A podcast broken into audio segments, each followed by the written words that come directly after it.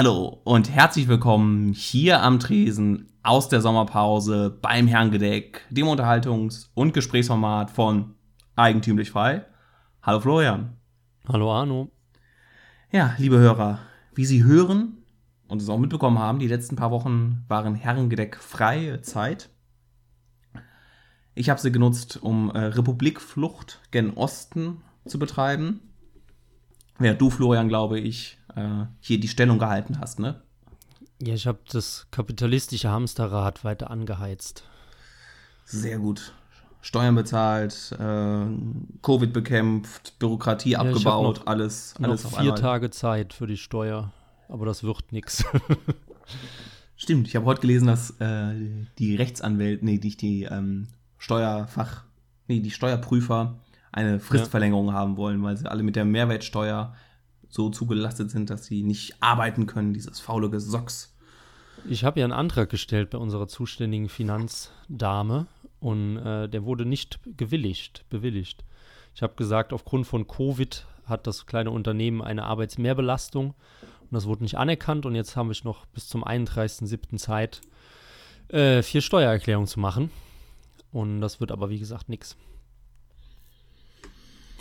Dafür gibt's die, dafür ist der Staat so großzügig und ähm, gibt keine Peitschenhiebe mehr, sondern eine kleine äh, zusätzliche Gebühr dann, ne? So eine Nachlass. Ja, genau. Äh, Ein kleines Ordnungsgeld. ja, das klingt doch auch süß. ein Verspätungsgebühr. Ordnung muss sein. Ordnung muss sein. Geld, ja. Genau. Passt auch zu dem. Ähm, ich war campen, also eine Rundreise durchs Baltikum habe ich gemacht. Hm. Mit Auto und Zelt im Rucksack. Rucksack, Ru Kofferraum. Und von da aus habe ich uns, oder beziehungsweise mir auch was mitgebracht, nämlich ein Bier. Da gibt es durchweg fast nur gute Biere. Mhm. Eins ist mir besonders aufgefallen, das ist ein estisches, das heißt Alexander, ganz klassisch. Und ist wohl äh, ein Bier, was zur ältesten und größten Brauerei in Estland gehört, die irgendwann Anfang 1800 irgendwas gegründet wurden. Und Mhm. auf dem Deckel, auf dem Deckel, auf dem, ach, wie heißt es denn? Kronkorken. Nee, nicht auf dem Kronkorken, auf dem Banderole. Banderole, ja, aber auf dem Etikett, das ist das deutsche so, Wort ja. dafür. Das ist Deutsche nicht deutsch. aber es kostet mich immerhin keinen Euro, steht tatsächlich noch drauf, nach alter Tradition gebraut. In dem Sinne, Prost. Prost. Habe nämlich dann bei Wikipedia nachgelesen, das war ein Deutschspalte, der das gegründet hat. Das habe ich fast schon gedacht. Ja. Ich glaube, wir werden dieses Thema noch häufiger streifen, wenn du Ja. was vom Baltikum erzählst. Genau. Oben drüber steht aber auch Traditional Estonian Lager. Also ähm, jetzt noch nicht mal russisch. Ich hätte es ganz so lustig gefunden, wenn so das Baltikum, was ja immer zwischen ähm, Deutsch und äh, russischer Herrschaft oder dann auch mal kurz Unabhängigkeit hin und her gerissen war, hätte ich es ganz lustig gefunden, wenn die ähm, eine deutsche und russische Schrift darauf hätten. Haben sie aber nicht. Vielleicht mögen sie die Russen noch weniger als die Deutschen. Wobei es ja ganz interessant ist, ähm, steigen wir auch direkt rein. Ich werde ganz viel heute über das Ja, Baltikum ähm, erzählen. Ähm, das Baltikum besteht aus drei Ländern, ne? Weißt du ja, Litauen, Lettland, Estland. Mhm. Dass die ganz viel ähm, der Unabhängigkeitsbewegung nach dem Ersten Weltkrieg ähm, ganz viel mit der, ja, vom Deutschen Reich unterstützt wurden und dass sie, äh, also das Kaiserreich, Ja. dass da die massiv ähm, unterstützt haben, natürlich, weil sie wussten, dass sie damit den Russen äh, im Rücken einen, einen Unruheherd schaffen. Aber es ist an ganz, ganz vielen Kirchen. In, äh, in Lettland war ich in einer Kirche in ähm, Laipeda, das ist ein ähm, Ostseestadt, eines der größten. Mit K geschrieben, oder was? Laipeda mit L. Okay.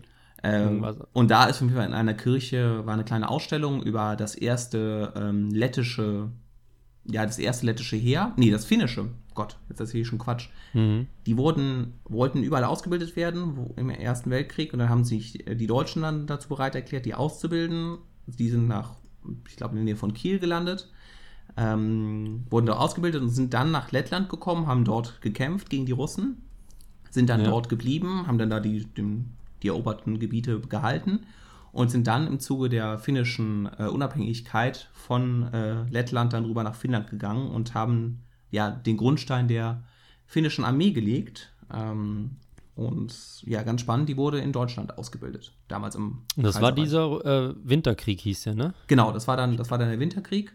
Ich habe schon wieder ja. die Hälfte vergessen, aber das war so ungefähr, äh, was es da war. Und ähm, oh Gott, ich glaube, die hießen auch noch irgendwie vielleicht Kieler oder Flensburger, irgendwie das Bataillon hatte auf jeden Fall, war noch nach einer deutschen Stadt benannt. Ähm, mhm. Das war so ganz spannend, dass das dazu ist. Genau, also Bier habe ich schon mal erwähnt, das Wichtigste ist überall sehr gut und lecker.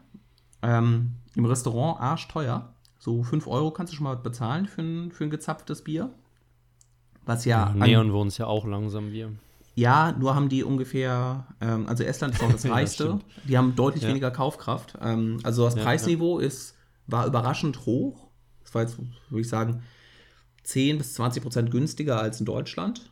Aber das, dafür, dass sie nur halb so viel verdienen, so im Durchschnitt, ist es dann doch relativ hoch. Und das hast du dann auch gemerkt. Du hast dann tatsächlich, ähm, würde ich mal sagen, in einer großen, kleinen Minderheit ähm, dann doch Armut immer noch gesehen. Auch auf den Märkten, wo dann das alte Mütterchen da irgendwie ähm, die Pfifferlinge verkauft oder aus dem Obstgarten dann noch irgendwie die zwei Pfund Pflaumen verkauft. Also das hast du da wirklich noch gesehen, was du hier in Deutschland ja nur aus Filmen so kennst. Mhm. Wo das dann wirklich noch so siehst, es gibt den, den normalen Markt und dann gibt es hinten so einen kleinen Markt, wo dann auch viele, ja, was, Sinti und Roma oder was auch immer sind ähm, und auch viele, Zigeuner, ja. ja, und auch viele äh, ältere Personen, die dann da versuchen, sich ihre Rente, wenn sie überhaupt Rente bekommen, äh, aufzubessern. Mhm. Genau, zu den Fakten. Was weißt du über das Baltikum? Weißt du irgendwas? Hast du dich schon mal damit beschäftigt? Mm, ja, ich war sogar schon da. Mm. In einer Zeit, als ich auch wilde Sommerurlaube verbracht habe. äh, nee, war, weiß ich gar nicht, vor ein paar Jahren oder so, waren wir in Litauen, in Kaunas oder Kauen auf ja. Deutsch. Ähm, das war eine richtig schöne Stadt. Man hat so diesen alten traditionellen Stadtkern und außenrum halt so diese, diese Sowjetviertel, also die sozialistischen Viertel wo auch eben, wie du es gesagt hast, diese kleinen Gärten noch irgendwie immer obligatorisch dazu waren, weil die Leute immer noch selbst angebaut haben für Notzeiten. Und drinnen aber eben dieses, dieses kaiserliche, traditionelle in der Innenstadt. Ähm, war auch wirklich schön, aber wie gesagt, bis jetzt nur Litauen, wobei Lettland, Estland würde ich mir auch mal gerne anschauen.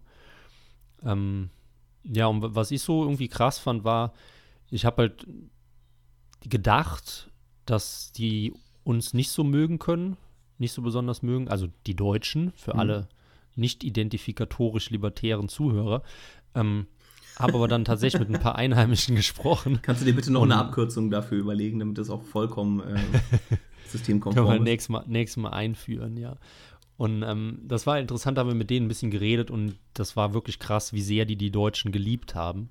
Also ist mir noch nie so untergekommen. Normalerweise ist ja so im europäischen Umland von Deutschland wird man ja eher so ein bisschen kritisch beäugt. Also die Franzosen mögen uns jetzt nicht so besonders, Italiener kann man auch drüber streiten, Polen.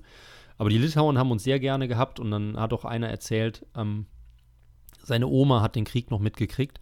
Und das war ja auch diese, dieser, immer dieser Spielball zwischen Russland und Deutschland, der dann ähm, da hin und her gewechselt ist.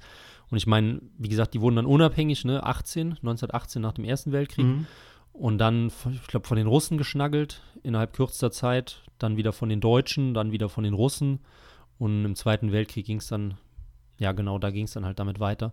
Und ich glaube, die und, Polen ähm, hatten, haben da auch mal noch versucht, ein bisschen zumindest in Litauen mitzumischen. Genau, die haben versucht, sich ja die Stücke rauszureißen, als ja. das alles noch so, diese Grenzbewegung noch in der Schwebe war, also als ähm, der Versailler Vertrag noch nicht komplett ähm, festgeschrieben war, dann 1919 Anfang. Ähm, Nee, aber war halt krass und er hat erzählt von seiner Oma auf, auf schlechtem Englisch, äh, wie sehr die die Deutschen da verehrt haben, als die dann ähm, 1940, glaube ich, kamen und Litauen befreit haben, wenn ich mich nicht täusche, 40, 41 von den Russen. Ähm, und sie hat halt, also er hat dann erzählt, was seine Oma immer erzählt hat, und zwar kam die Wehrmacht rein und die mussten sich ja immer in Häuser einquartieren. Und ähm, dann ist halt die äh, Oma und der Opa von ihm sind halt dann runter und haben die praktisch in Empfang genommen und so und die waren halt irgendwelche deutschen Offiziere, Unteroffiziere. Die sollten halt da, wie gesagt, äh, untergebracht werden und dann sind die halt runtergegangen und haben halt den Deutschen sein Bett, also ihr Bett angeboten. Und die Deutschen wussten halt nicht, was das sollte. und haben sich natürlich dann irgendwie unten in irgendeinem Zimmer oder im Stall einquartiert. Und diese Erzählung erzählt sie immer wieder, weil das eben so krass war, weil die Russen immer in den Betten der Leute geschlafen haben, wo sie halt gerade waren. Also haben die halt rausgeworfen. Und das war halt für die Deutschen eben unvorstellbar. Ich weiß jetzt nicht, ob das aufgrund von, von moralisch anders, anderen Standards ist oder ob halt da eine strenge Strafe drauf gestanden hat, keine Ahnung. Aber sie hat das halt immer erzählt, dass sie da in ihren eigenen Betten schlafen konnten, obwohl sie von anderen Soldaten besetzt worden waren. Ja, das ist ja dann immer so die, die, die Krux, dass es ähm, beim einen Teil der Bevölkerung, die dann eher Russo, russophil sind, die Deutschen dann die Bösen sind. Es gibt mhm. ja auch noch eine starke äh, russische Minderheit in allen dreien, vor allen Dingen in Estland, glaube ich. Ähm, und dass dann die einerseits dann die, die Deutschen die Befreier waren, dann die Russen die Befreier waren und das natürlich auch mal ein bisschen aus der Perspektive des Siegers ähm, ja, ja. dann so ist. Äh, aber eigentlich war es ja für sie die schönste Zeit äh, dann zwischen ähm, in der kurzen Zeit, wo sie unabhängig waren und wo ja, sie das dann äh, gemacht haben und wo sie jetzt auch mal die Befürchtung, jetzt haben sie aktuell die Befürchtung, dass die Russen sie wieder ähm, einkassieren wollen hm. und dergleichen mehr. Es gibt wann, ja, wann sind die unabhängig geworden? Dann irgendwie direkt 90, oder? Nach der. Ja, 90 oder 91, meine ich. Was ja. ist, oh Gott, weiß ich gar nicht. Na, aber es ist ja auch eine schöne Geschichte. Wenn man überlegt, man hat so diese ersten Erfahrungen nach 1918 gemacht und wurde halt, wie gesagt, wie du es gesagt hast, direkt wieder einkassiert und dann dauert es eben 70 Jahre, bis man wieder eine freie Republik wird. Das ist ja. eigentlich eine schöne Entwicklung. Äh, Estland, ich vermute hier für die anderen zwei trifft es auch so ein bisschen zu, ist das ähm, der 30. März gewesen, 1990 schon. Ja, also recht, ja. recht früh. Und was ich auch immer wieder noch spannend fand, ähm, und was ja auch so ein bisschen aus der, aus der eher freiheitlichen Perspektive das Spannende ist, überall gibt es noch äh, ja, Überreste von der Hanse und von den ähm, hm. Äh, von diesem, von diesem Verbund, von diesem Handelsverbund, was immer so ein bisschen auch in der libertären Szene so als Vorbild ja. gesehen wird. Und das tatsächlich siehst du überall noch ganz viel oder warum die Stadt auf einmal dann reich geworden ist und das waren so gut wie immer alles Hansestädte. Äh, und wo mhm. dann auch noch die ganzen Gildenhäuser sind in Riga, in Es, in Tallinn, wo die dann tatsächlich darüber dann ihr, ihr Geld verdient haben und auch im, Land, im Landesinneren. Kaunas war es, glaube ich, meine ich, auch eine Hansestadt. Äh, mhm. Und es ist ja dann echt faszinierend, dass es irgendwie so ein Komplex gab, der von Bergen und noch weiter hinaus bis in Frankreich teilweise rein äh, den gesamten Ost, Ostseegebiet ähm, da kontrolliert ja, hat ja. oder sich angeschlossen hat, wie man auch immer das bezeichnen will. Hm. Was mich jetzt von dir interessieren würde, ist, du warst ja, wie lange warst du in jedem Land? Ungefähr gleich lang oder hast du da Schwerpunkte? Nee, der Schwerpunkt war Estland tatsächlich, da die, das hm. nördlichste Land also. Äh, Estland waren es so acht Tage und lass mal alle anderen so vier oder fünf Tage gewesen sein.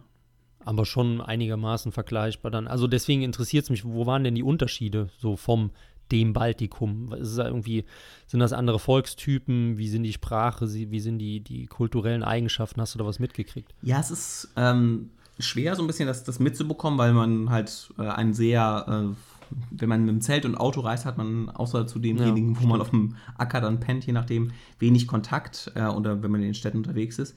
Also es ist ja so, dass vielleicht fangen wir mit der Sprache an. Lettisch und Litauisch ist sehr ähnlich, gehören beide zur mhm. indogermanischen Sprachenfamilie. Wohingegen Estisch, habe ich dann auch gelernt, zur finnugurischen Sprachentypen gehört. Das heißt, die, die in Finnland gesprochen wird und die in ähm, Ungarn gesprochen wird. Das mhm. heißt, äh, und so wie ich es verstanden habe, ist es auch so, dass sich die Esten mit den Litauern und Letten auf Russisch unterhalten. Mhm. Weil sie halt ne, das andere ist so wie Deutsch und Holländisch, kriegst du einigermaßen hin. Ja, ja. Äh, aber das andere ist dann so, als wenn du ähm, Deutsch und ja, Französisch ist ja auch German, äh, nee, ist ja romanische Sprache. Ähm, hm. Ja, vielleicht zwischen Deutsch und Französisch. Ja, was, irgendwas anderes, ja. ja. So vom Auftreten her würde ich sagen, so waren sie alle sehr freundlich. Oh, das Bier. Ähm, gefühlt waren, je weiter die Letten die freundlichsten, die Esten so an Platz 2 und die Litauer waren schon ein wenig grummliger teilweise. Hm. Die haben ja auch den Euro, ne? Die haben alle den Euro. Haben die alle? Die haben alle Estland angefangen, äh, 2013 meine ich, und dann kurz darauf dann Litauen und Lettland auch. Ah, okay, ich dachte nur, Lit nur Litauen. Nee, äh, Litauen war sogar das letzte Land. Ist auch das ärmste, so gesehen. Ähm, ja. Aber auch teilweise auch das, damit zeitgleich auch das größte. Also kannst du sagen, in Litauen, ich habe die Zahlen extra rausge rausgesucht, leben, äh, wo habe ich es denn? In Litauen leben knapp 3 Millionen, also 2,8. In Lettland mhm. 1,9 und in Estland dann nur noch 1,3 Millionen. Ähm, ich weiß jetzt nicht, wie viele im Saarland wohnen, aber. Ne? Ja, so ungefähr eine Million, ne? Ja.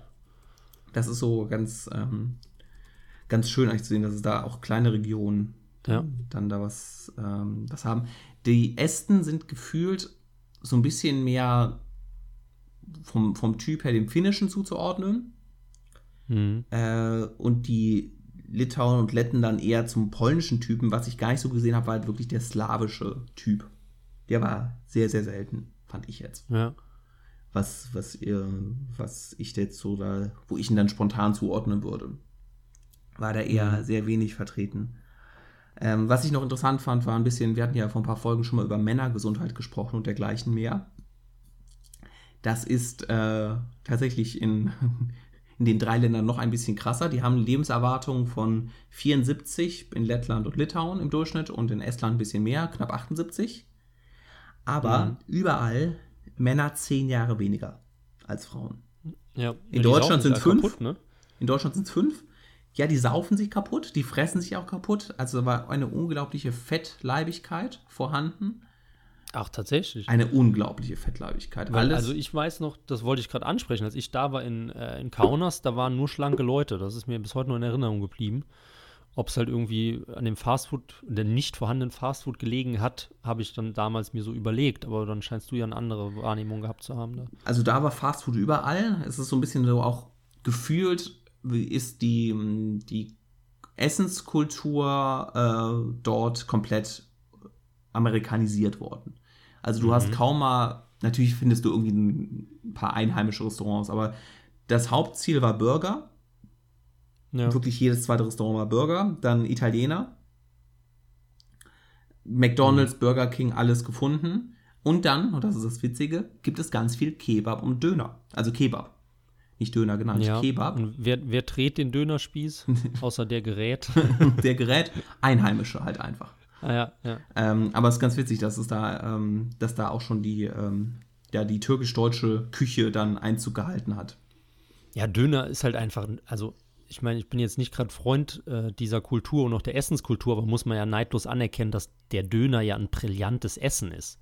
Also für den Preis, diese Abwechslungsreichheit und dann eben auf, ne, auf die Hand als Portion. Ja. Ist ja so genial eigentlich. Ja, ich meine, wir haben beide was gegen Berlin, ähm, aber das haben sie schon ganz gut gemacht. Ja, ja. Aber was mich halt wundert jetzt mit dem Essen, ich habe halt in äh, Kaunas genau die anderen Erfahrungen gemacht. Das war dann boah, 2012, 2013 oder mhm. so, die hatten noch keinen Euro. Das war kurz vor der Einführung. Mhm. Und ähm, da gab es nur einheimisches Essen, da gab es nur Restaurants, also wo dann halt die Karte auf Litauisch-Englisch war. Ähm, unvorstellbar gesundes Essen, immer so mehrere, äh, so kleine Gänge irgendwie, ähnlich wie beim Italienischen. Die haben ja immer diese Korse, Korse, Corsi, keine Ahnung. Ja, Tapas so ein bisschen. Wo man dann ne? so, äh, ja, so hintereinander Spanisch, rein ja. kann. Und äh, das war so lecker, das war so gesund, da gab es halt nicht diese, diese, also ganz wenig Weißmehl und Brot und so, sondern eher immer äh, Kartoffeln, Gemüse, gutes Fleisch und so. Und den einzigen Burgerladen, den wir dann damals gefunden haben, das war tatsächlich eine, eine, äh, eine litauische Burgerfirma. Ähm, also kein McDonalds und kein Burger King. Zumindest in der Innenstadt. Aber es kann ja sein, dass das so schnell gegangen ist, dass innerhalb von acht Jahren da die Sache schon gekippt ist. Ja, also, also das ist ein komplett bürgergeiles drei Staaten Staatenverbund. ähm, da, also wenn du was anderes als Burger wolltest, äh, dann war es, das war das war schon ein bisschen was komplizierter. Anders als Pizza, Burger und Kebab zu finden. Wir haben jetzt nichts auf jetzt nicht irgendwie äh, immer groß viele einheimische Sachen gefunden. Also ein bisschen wie ja. in Deutschland, ist ja auch manchmal schwierig ähm, ja, da ja. was zu finden. Dann, was es auch immer ist, ist ja, ähm, gerade so Estland wird ja immer so als Vorreiter der Digitalisierung in Deutschland ja, wo angekündigt. die um Heuballen sitzen, ne? mit WLAN. Ja, genau. Also WLAN waren jetzt gar nicht so viele, also das ganze Land war nicht mit einem WLAN-Zugang äh, vorhanden, sondern äh, auch da war ganz normal mobile Daten, wie man es hier kennt. Mittlerweile ist ja in Deutschland auch so, dass du schon einige offene WLANs hast. Ne? Ja. Da hat sich ja vor ein, zwei Jahren hat sich ja die, ähm, die Haftungsregeln da geändert, dass die Leute da nicht mehr dafür haften, für den, wenn jemand in deinem Netzwerk Unfug tut und du das äh, öffnest, ja, ja, bist du dafür nicht mehr verantwortlich. Und dadurch haben sich dann ganz viele Laden, Läden dazu entschieden, das zu machen. Also da war es nicht so. Was eindeutig besser war, wir hatten kein einziges Funkloch da im Baltikum und auch in Polen nicht. Und als wir in Deutschland zurückgefahren sind, ähm, hatten wir im Ruhrport teilweise zehn Minuten lang kein mobiles Internet. Ne? Mhm. Äh, also wer da eine Ahnung hat, warum Deutschland da so bescheiden ist, immer her damit. Und was auch auffällig war, ist tatsächlich die digitale Bezahlungsart ist da komplett ähm, vorhanden. Man wird, man kriegt automatisch sein, sein EC-Karte-Lesegerät äh, vom Restaurant neben die Rechnung gelegt und äh, mhm. teilweise müssen sie zurücklaufen, um die Barkasse zu holen. Und selbst auf dem Markt findest du da, der Straßenverkäufer hat, hat ein EC-Card-Lesegerät, ne? Das ist so verrückt für, für, den, für den Gemeindeutschen. Wenn du hier auf den Markt gehst, ne, äh, kannst du ja niemals ja, mit einer ja. EC-Karte bezahlen, geschweige denn Kreditkarte. Und da wirst du komisch angeguckt, wenn du im Bar bezahlst. Mir wurde heute auch, jetzt genau vor einer Stunde, wurde mir im, äh, im Geschäft so ein Ding entgegengehalten und ich sollte wohl meine Karte dagegen drücken. Das habe ich noch nie gemacht, also wahrscheinlich kontaktlos, mhm. ne? Und das hat dann nicht geklappt. Und äh, dann war die, die Frau hatte panische Angst vor Corona. Die hat mich auch ermahnt, ich soll meine Nase bitte einpacken, weil ich die immer raushängen lasse, damit ich frische Luft kriege. Und äh, dann hat sie mit Fingerspitzen meine Karte genommen und sie dann traditionell in die EC-Kartenvorrichtung eingeführt. Wie war es denn im, im Baltikum mit äh, Corona und Masken und so? Wird das da ernster genommen oder sind die alle ein bisschen lockerer? Also Corona gibt es da nicht. Ja.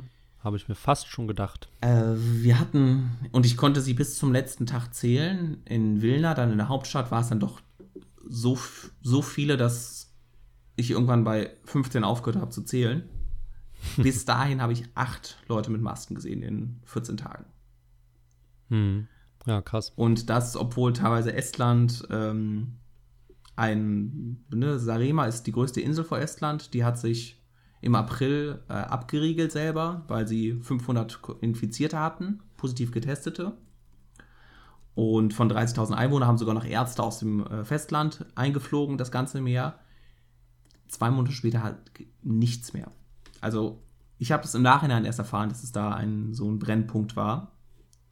Hm. Äh, auf dem, ähm, ja, in den Städten, auf den Märkten, weißt du, hängen so, so Warnhinweisschilder ja. Und ich stelle mir das, also ich, der Markt ist voll, ne? Also Mindestabstandsregelungen existieren nicht, werden, weiß nicht, ob sie, ob sie nicht vorgegeben werden oder nicht eingehalten werden. Also ich stelle mir das so ein bisschen vor wie früher so ein Kommunismus oder im Nazi-Deutschland, wo überall diese Durchhalteparolen hingen. Der Endsieg ist nah, äh, Fünfjahresplan ist ja, wieder übererfüllt. Reden, ne? Und die Leute gehen, ja genau, und lass sie reden und es nimmt überhaupt keiner, ähm, keiner mehr zur Kenntnis, ähm, was da jetzt wieder für eine Parole liegt du hast halt überall in den Geschäften Desinfektionsmittel zur Verfügung gehabt äh, am Eingang, äh, aber konntest du das freiwillig benutzen oder nicht.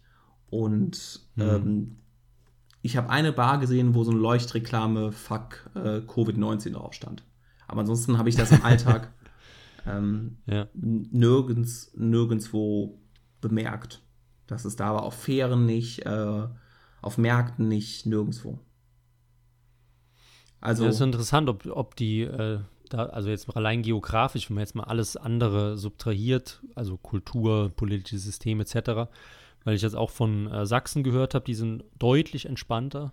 Ähm, und man kennt ja den Herrn Timoschenko noch aus Weißrussland, der sagt, äh, man sieht die Viren nicht, also gibt es das nicht um den, den Extrempunkt dann zu nennen. Ähm, nee, der Extrem aber dass die Leute einfach anders damit umgehen. Das ist äh, eine Strafe Gottes ist. Und wenn nur wer fromm ist, in einigen afrikanischen Staaten, nur wer fromm ist, ähm, bleibt Corona-frei. Oder Covid-frei. Ja, ja. Ja, genau. Das ist kein Extrempunkt, das ist die Wahrheit. So. Endlich, irgendwer muss es auch mal sagen. Ja, aber ich meine, Russland ist ja auch ziemlich entspannt, soweit ich nee, weiß. Russland ist teilweise super drakonisch. Also, ähm, ja. Echt? Russland ist, war am Anfang super entspannt, aber dann sind sie auch da sehr, ähm, äh, haben sie dann doch massiv äh, in, interveniert. Ja, Weißrussland, davon hört man überhaupt nichts, aber da kann sich halt auch auf die Zahlen nicht verlassen. Also, wenn da schon nee, die Regierung irgendwie sagt, äh, alles, was ich nicht sehe, gibt es auch nicht, dann wird er auch nicht vernünftig getestet. Dergleichen. Auf jeden Fall, wer jetzt mhm. vielleicht noch einen Urlaubsort sucht, der, ähm, ähm, der, äh, wo er keine Sorge haben muss, dass er ähm, auf einmal als Brennpunkt-Tourist zurückgenommen wird. Ich kann das Baltikum äh, den Leuten nur ans Herz legen, mhm. das zu machen. Und damit wollte ich eigentlich anfangen. Ich habe es aber jetzt als letztes aufgeschrieben. Es ist das Land oder es sind die Länder der Storche. Vor allen Dingen der Osten von Polen, Lettland, Litauen. Ich habe in meinem Leben noch, ich habe in meinem Leben, glaube ich, erst zwei, drei Storche gesehen. Und da kommen dir 50 Stück in einer Stunde entgegen. Picken auf dem hm. Feld, neben der Straße, du hast überall Nester. Also es ist echt vollkommen irre, was da. Ja, weil hier wird ja immer erzählt, dass die alle am Aussterben sind, ne? Die Storche. Vielleicht, vielleicht sind sie es hier ja auch. Da ähm, hast du eher Sorge, dass hier so ein Tier äh, vor, die, vor das Fahrzeug läuft. Ja. ja. Und jetzt, nachdem ich hier eine halbe Stunde lang das Intro, oh, das ist der erste Euromist, erzählt habe, den Vorspann, den Vorspann gemacht habe, wollte ich noch mit dir kurz eine Sache besprechen. Ähm, auch so verschiedene, wie man darauf blicken kann. Und zwar wollte ich ein Loblied auf die deutschen Autobahnen singen. Ja. Weil es dann doch, so schön das Land da ist, äh, doch die Straßen in einem meist katastrophalen Zustand sind äh, oder einspurig und dergleichen mehr sind und der Fahrstil der örtlichen Bewohner, Einwohner, Bürger, äh, dergleichen mehr, Völker unter aller Sau sind.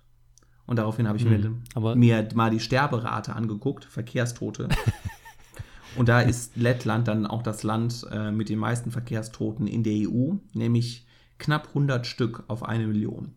In Deutschland sind es 43, in Lettland ja. äh, 94, Litauen kommt direkt danach mit 82 und dann Estland mit 50. Und das hast du auch deutlich im Verkehrs, äh, Verkehr gemerkt, dass du in Estland konntest du nicht schweißgebadet fahren.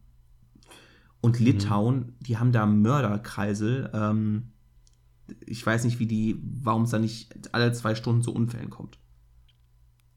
Und Überholmanöver. Die üben das halt von klein auf, ne? Ja, ja, und Überhol, aber trotzdem Überholmanöver und all das Ganze mehr. Und ähm, jetzt gerade auf der Rücktour, wenn du so, so, ein großes Stück zurückfährst, merkst du auch so ein bisschen, wie die, wie die Verkehrspolitik, wie die Verkehrsstruktur ist. Und ähm, da wirst du eigentlich wirklich nur vor krassen Hindernissen gewarnt, also vor irgendwelchen wirklich scharfen Kurven. Da wird mal von 90 auf 70 runterreguliert. Meistens darf man überall 90 fahren, an manchen Stellen ein bisschen mehr. Mhm. Und hier in Deutschland wirst du auf einmal auf 60 auf der Autobahn dreispurig runterreguliert, weil irgendwo Straßenschäden sind auf den nächsten sieben Kilometern. Ähm, und da wollte ich dich mal so ein bisschen, damit wir auch ein bisschen noch ins Philosophieren kommen, ich nicht die ganze Zeit nur erzähle. Also das eine ist ja ein sehr ja, paternalistischer Weg, wie es in Deutschland gemacht wird. Sehr, sehr auf Sicherheit fokussiert, sehr, sehr ähm, auf Einhalt, äh, sehr, sehr auf wirklich den Leuten zehnmal erklären mit Schildern, wie sie sich zu verhalten haben auf der Autobahn. Dementsprechend dann auch mit fast halb so vielen Verkehrstoten äh, wie in Lettland. Wie jetzt beispielsweise. Mhm. Und dann in den, in den Staaten, wo es dann wirklich so ist, ja, mein Gott, du bist erwachsen, du kannst das einschätzen, wir geben dir die groben Regeln vor, wie schnell du überall fahren darfst, aber das ist ansonsten deine Aufgabe, ähm, das zu machen. Da bin ich so ein bisschen hin und her gerissen, ähm, einerseits, weil Verkehrstote nun mal Verkehrstote sind. Ähm, ja. Aber wenn ich nachts um oder abends um 10 Uhr auf der Autobahn, ähm, wo durch den Ruhrpott fahre, wo noch fünf andere Autos auf dem Kilometer sind und wir dann 60 an der Autobahn äh, fahren müssen, weil irgendwo Verkehrshindernisse äh, sein könnten, dann fühle ich mich ja auch leicht verarscht, um es freundlich zu sagen. Hm. Also ich tendiere da schon zum, zum Liberaleren, also wenig ähm, Hinweise. Das Problem ist ja auch, was würde denn passieren, wenn wir die Litauer mit unseren Straßenverkehrsordnungen überziehen würden? Am deutschen würde sogar wird eher das, dazu, wird die Welt genesen. Ja, ich würde tatsächlich dazu tendieren, dass die genauso viele Unfälle bauen würden wie vorher, weil sich halt keiner dran hält, beziehungsweise sie weiterhin fahren wie eine Sau. Hm. Ich meine, es gibt ja diese, äh, so, so lokale Studien, wo dann irgendwie die, die Schilderwälder reduziert wurden. Ich meine, in, in deutschen mhm. Städten, ich glaube in Niederlande war es auch, ähm, wo man einfach mal ausprobiert hat, was passiert, wenn man halt irgendwie 70 Prozent der Schilder rausschmeißt. Und meines Wissens gab es keinen äh, nennenswerten Unterschied in den Unfällen. Ähm, warum das in Deutschland so ist, kann ich mir tatsächlich auch dadurch erklären, dass das einfach ein Staatsausweitungsprozess ist, dass halt irgendwelche idiotischen Politiker wieder sagen, oh mein Gott, es gibt sieben Unfälle, weil drei zu schnell waren, also müssen wir die Schilderdichte der Maximalgeschwindigkeit um 35 Prozent erhöhen. So, und dann werden wieder neue Jobs geschaffen und alle sind glücklich oder halt eben nicht glücklich. Neue Berater werden angeheuert. Neue Berater, ja. Verkehrsexperten werden herangezogen, die Politikwissenschaft studiert haben, etc. Ähm, also ich glaube, es ist eher eine Mentalität und eine Kultursache, weil die Deutschen können nun mal sehr, sehr gut Auto fahren. Ähm, also ich weiß, in Frankreich ist es ja nicht so prickelnd, da war ich aber auch erst jetzt ein, zwei Mal. Ähm, Italien war auch nicht so prickelnd. Und wenn du es jetzt vom Osten auch sagst, dann wird es wohl überall so sein, oder? Äh, auch Skandinavien, also Dänemark oben äh, und. Ja, das sind ja nur Deutsche, denen es zu warm ist bei uns. ja, vielleicht. Ähm, ja, ich weiß auch so ein bisschen, also es gibt die, genau diese Untersuchungen und vor allen Dingen auch, dass es ähm, am Anfang dachte man immer, Baustellen sind besonders äh, gefährdet für Verkehrsunfälle und dergleichen mehr. Und dann hat mir einer die mhm. untersucht festgestellt, nee, weil in Baustellen wahrscheinlich alle die ganze Zeit darauf achten. Es sind Baustellen äh, mit die sicheren, also sichere Verkehrsabschnitte im Vergleich zu anderen. Ja. Und die meisten wirklich tödlichen Unfälle passieren ja in Deutschland auch nicht auf der Autobahn, sondern auf den Landstraßen. Ja, und ja. ich meine, bei, bei Baustellen ist ja so wie die Keime im Klo, die 700 mal weniger sind als irgendwie an der Türklinke, ne? Ja. Weil da jeder immer sauber macht. Genau, so ein bisschen die Gefahr, Gefahr, Gefährdungsbeurteilung, das merkt man auch vielleicht jetzt in der Covid-Krise, dass es da auch äh, nicht immer das Offensichtlichste, äh, auch das, das Beste oder das Richtigste ist.